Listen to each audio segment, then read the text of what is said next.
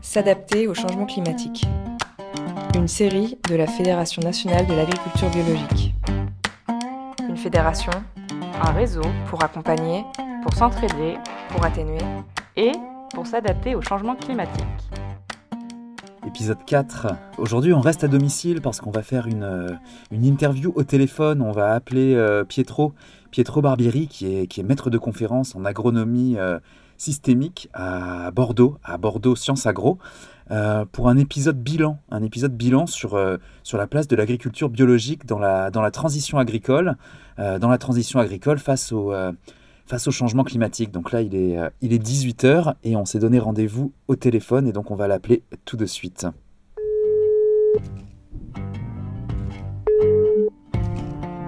Allô Oui, euh, bah bonjour. Ah, bonjour, ouais.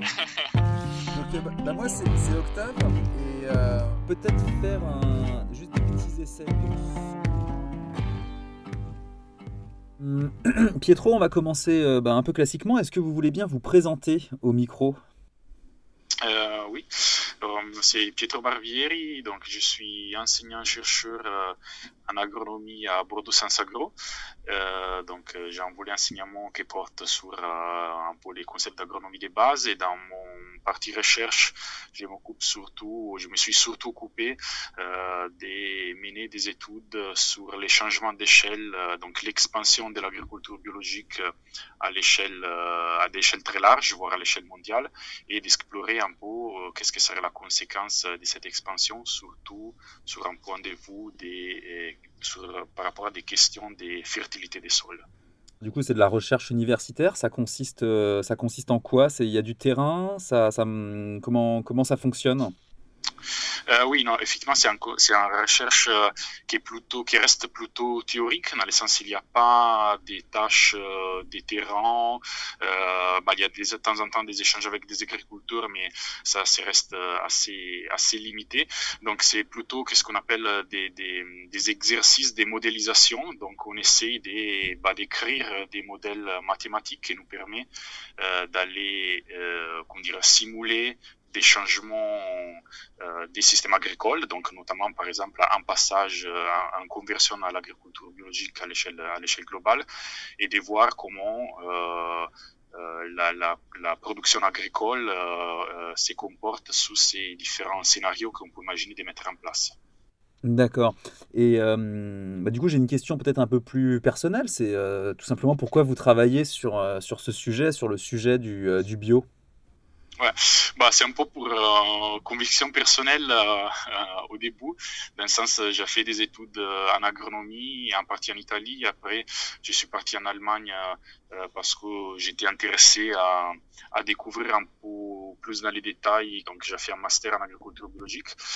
Et pour un peu des raisons, je pense, familiales et personnelles, j'étais toujours proche à, euh, à des questions sur les impacts environnementaux, sur les changements climatiques, etc. Et donc la bio, ça m'apparaissait à l'époque euh, un des méthodes euh, possibles à explorer pour, euh, pour répondre à ces, ces enjeux-là.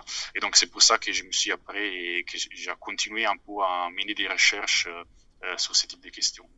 Bah, du coup, nous, on a aussi euh, fait une sorte de, de recherche à travers le, bah, le reportage. Et on a eu euh, trois témoignages dans trois contextes climatiques qui étaient assez différents. On a été dans le Grand Est, dans une zone de plaine, où on a euh, François qui cultivait des céréales et des légumineuses bio. Et François, lui, récemment, il s'est intéressé à la question du stockage du carbone dans les sols pour euh, favoriser la rétention d'eau et euh, avoir des sols plus fertiles. Donc là, voilà, c'était le premier cas qu'on avait dans le Grand Est avec François. Et euh, après, on est aussi allé près de Gap, euh, chez Damien, qui lui a volontairement diminué la taille de son cheptel. Et lui, son objectif, c'était d'avoir une autonomie dans la production de l'alimentation de ses bêtes, donc le, fourrage, et euh, de dégager du temps pour, pour, avoir des, pour faire des projets collectifs, euh, pour adapter les fermes à partir des expériences d'autres agriculteurs qui vivent également le, le bouleversement climatique. Et enfin, on a été en Bretagne, euh, dans le Morbihan, en bord de mer, euh, chez Marion, qui elle a mis l'arbre au cœur de son, euh, de son système pour favoriser l'autonomie alimentaire de, de, ses chèvres et pour avoir des sols plus résistants aux bouleversements climatiques, dont notamment, on s'y attend pas forcément, mais dont notamment la sécheresse, la sécheresse en Bretagne.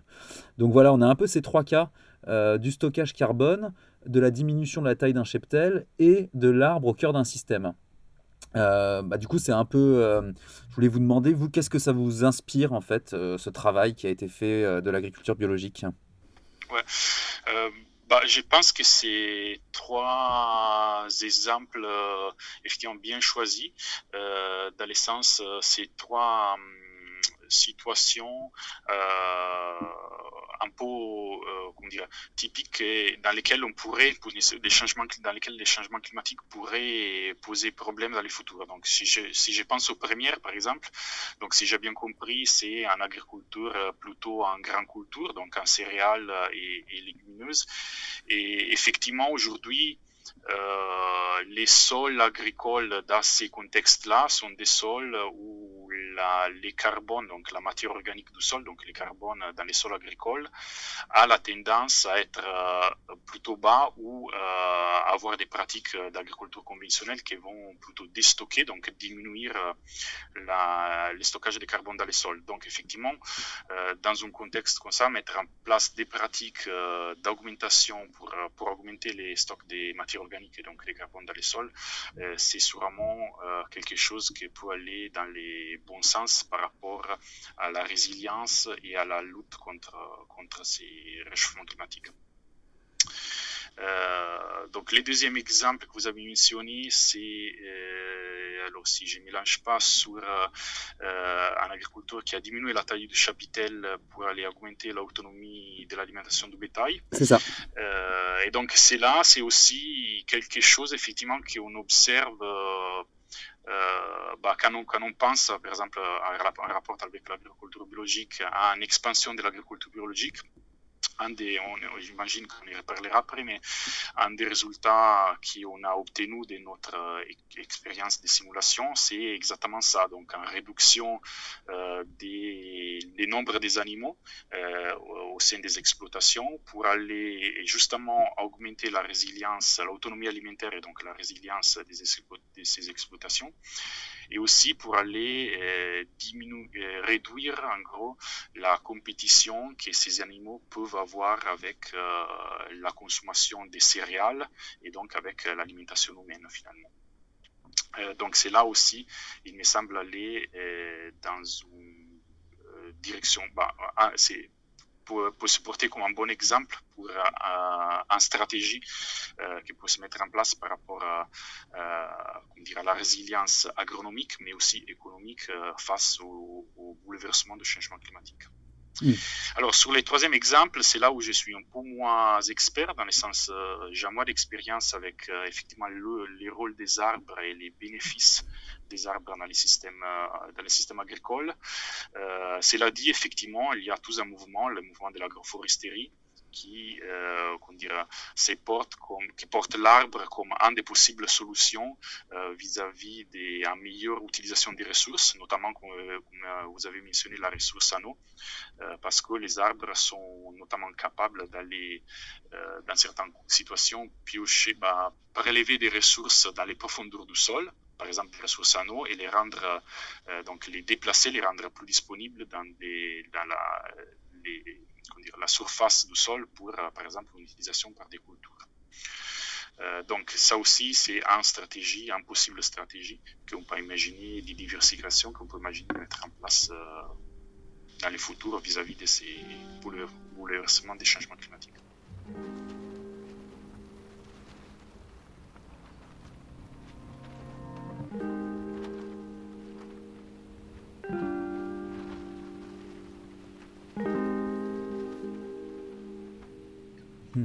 Nous, on s'est limité à ces trois exemples, le stockage carbone, la diminution de la taille d'un cheptel, l'arbre euh, au cœur d'un système. Est-ce que vous, vous avez d'autres pratiques euh, d'adaptation euh, que vous pourriez nous donner, qui ont, qui ont fait leurs preuves, que vous avez pu constater dans vos travaux? Ouais. Alors, en réalité, je, peux mentionner, alors je pense que je ferai la distinction entre deux gros catégories d'adaptation. Un, c'est l'adaptation euh, de la production, donc euh, vraiment des fermes, de l'activité des agriculteurs. Alors, euh, ce que je vais rajouter est, pas du tout est absolument en ligne avec les au moins deux des trois exemples que vous avez mentionnés.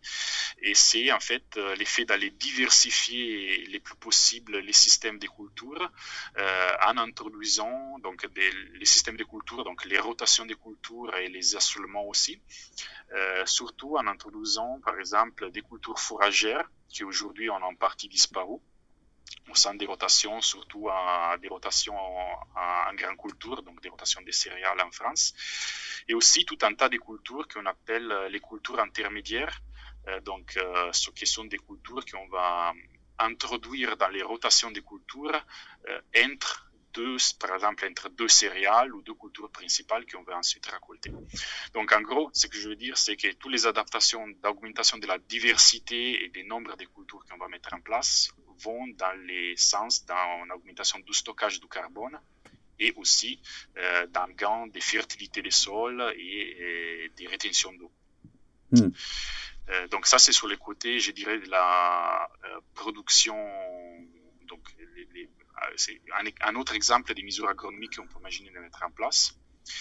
Et je pense que, par contre, quand on raisonne sur la résilience des systèmes agricoles, il ne faut pas oublier que la production agricole fait partie des systèmes alimentaires plus en général. Et donc, il y a aussi un tas de changements qu'on peut imaginer au niveau des systèmes alimentaires plus largement qui pourraient se porter euh, euh, comme un changement nécessaire euh, suite à, pour aller limiter certains impacts du changement climatique. Donc là-dedans, je pense notamment à des changements des régimes alimentaires euh, par exemple la réduction de la consommation des produits animaux, bah, il est nécessaire si on imagine que les agriculteurs vont réduire par exemple leur troupeau euh, face à des questions d'augmentation de l'autonomie, etc. Euh, ou encore de la réduction du gaspillage alimentaire encore une fois et un autre variable qui me semble important de mentionner euh, vis-à-vis de ces adaptations du système alimentaire plus en général euh, au changement climatique et au changement en général des systèmes agricoles. Hmm. Et de ces exemples d'adaptation qui ont fait leur preuve, est-ce que du coup on peut en conclure que l'agriculture biologique, c'est une agriculture qui est plus résiliente? Alors, alors, ça c'est une question très complexe. Donc sur les papiers, je dirais que oui. Euh, dans l'essence, euh, effectivement, dans des fermes en bio, euh, en agriculture biologique, ce sont des fermes qui ont la tendance, donc d'un point de vue agronomique par exemple, sont des fermes qui ont la tendance à avoir en diversification des cultures plus accrues, des rotations des cultures plus longues, euh, en, partie des cultures fourragères dans la rotation accrue par rapport à, des rotations dites euh, conventionnelles, entre guillemets, euh, en utilisation des cultures intermédiaires, ce que je mentionnais avant, plus accrues, et tout un tas aussi des moindre émission euh, des gaz à effet de serre, euh, d'où par exemple à, la non-utilisation des, des entrants, donc des fertilisants issus de la synthèse industrielle. Hmm. par contre, il y a aussi un, un, autre face, je pense, de l'agriculture biologique, surtout quand on imagine d'expandre ces systèmes de production à des échelles très larges. Donc, euh, ce que je veux dire, euh, c'est pas quelque chose qu'on observe aujourd'hui, mais c'est quelque chose qu'on risquerait potentiellement d'observer dans ces scénarios d'expansion de la bio à échelle très large. Et euh, alors, il faut il faut savoir qu'en général, la productivité, par exemple, un hectare de blé en agriculture biologique a la tendance à produire un peu moins par rapport à euh, un hectare de blé en agriculture conventionnelle. Et cela est dû au fait, justement, qu'on a tout un tas d'entrants chimiques, des protections, des, protections des cultures de pour la fertilité des sols, qui euh, on n'a pas le droit, on n'a pas le droit d'utiliser en agriculture biologique. Donc, fait si que les rendements en général sont un peu plus bas, un peu plus bas en bio. Et donc, ces rendements un peu plus bas ont des effets indirects sur les potentiels impacts de l'agriculture bio sur le changement climatique. Alors, d'un côté, parce que, euh, bien évidemment, si on a moins de rendements et on souhaite produire la même quantité de nourriture, bah, euh, on a besoin de cultiver plus de terres. Euh, et donc, l'effet d'aller cultiver plus de terres euh, pourrait porter, par exemple, à ce qu'on appelle des, conséquences des changements sur l'utilisation des sols, par exemple, à les transformer euh, des terres qui sont aujourd'hui en forêt en terres cultivables pour euh, faire face à ces différentiels des productivités des systèmes agricoles. Bien évidemment, ça a des conséquences sur les émissions carbone. Donc ça, c'est un exemple des conséquences indirectes mais négatives qui pourraient arriver avec euh, une expansion de l'agriculture biologique, mais à des échelles euh, spatiales très larges.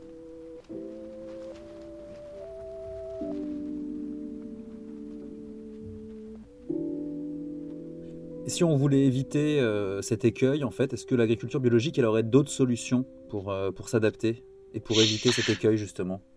Tout à fait. alors, bah, tout d'abord, je pense que les deux solutions que j'ai mentionnées avant euh, par rapport à l'adaptation des systèmes alimentaires euh, euh, bah, sont importantes par rapport à, l'exemple que je viens de mentionner. Donc, le fait d'aller changer notre alimentation avec des régimes alimentaires qui soient moins carnivores moins basés sur des produits animaux et plus basés sur des produits végétaux en général en fait, ces régimes alimentaires-là sont des régimes alimentaires qui ont, pour lesquels on a besoin en moindre surface agricole euh, par rapport à des régimes alimentaires qui sont très riches en protéines animales. Et bien évidemment aussi la réduction du gaspillage euh, irait dans le bon sens par rapport à des systèmes agricoles qui produisent un petit peu moins par rapport aujourd'hui. À savoir qu'aujourd'hui on a environ euh, à l'échelle mondiale, on a environ un quart de la, production qui est perdue par gaspillage. Donc on a quand même une marge assez importante euh, d'amélioration par rapport à ça. Et l'autre, je pense que l'autre euh, levier, c'est d'aller diversifier encore plus les rotations des cultures en bio par rapport à ce qu'on fait aujourd'hui. Et donc, euh, en faisant ça, d'aller limiter un peu cet écart de rendement qu'on observe aujourd'hui entre l'agriculture biologique et l'agriculture dite euh, conventionnelle. Hmm. Et euh, si on essayait d'avoir une sorte de conclusion, est-ce qu'on peut conclure que l'agriculture biologique, ça reste quand même une solution pour que, pour que notre alimentation à, à vous, à moi, à tout le monde, soit moins impactante sur l'environnement? Est-ce que c'est si, simple, c'est si simple de dire oui euh, Ouais, même, même si je viens, même si ce que je viens de dire c'est vrai, dans le sens il y a quand même des risques euh, qui ont un monde complètement bio soit compliqué à mettre en place. Pourtant, il y a un gros marge euh, de croissance de l'agriculture biologique. Donc, selon nos simulations, on pourrait passer, par exemple, en France, d'environ 9-10%. Donc, c'est la, la, la, fraction des, des, des des fermes bio aujourd'hui à plus de 60% des fermes bio sans avoir euh, des gros problèmes euh, euh, de productivité. Et bien évidemment, tout là arriverait avec des bénéfices possibles en termes d'émissions réduites par rapport à, l'agriculture conventionnelle et du stockage de carbone dans les sols. Hmm, Donc, il y a quand même une marge de progrès euh, importante et l'agriculture biologique, je pense que ça serait un des, un des méthodes qui pourrait euh, euh, donner sa contribution à, à l'amélioration des, à, la, à la résilience euh, vis-à-vis de, de, ces changements liés au changement climatique. Oui, donc dans une, dans une balance bénéfice-risque, on se situe quand même plus dans, du côté des bénéfices. Tout à fait. Bon, donc c'est plutôt une bonne nouvelle si on a encore une marge de manœuvre pour améliorer, euh, pour améliorer la situation. Tout à fait. On a beaucoup misé sur les haies et cette année ça nous a rendu bien des services. Donc en fait euh, l'idée c'est de se diversifier pour essayer d'être euh, plus résilient. La vie est plus belle quand on se bat pour quelque chose, une vraie cause. Et là il y, y a, une vraie cause et il faut qu'on emmène du monde avec nous s'adapter au changement climatique. une série de la Fédération nationale de l'agriculture biologique.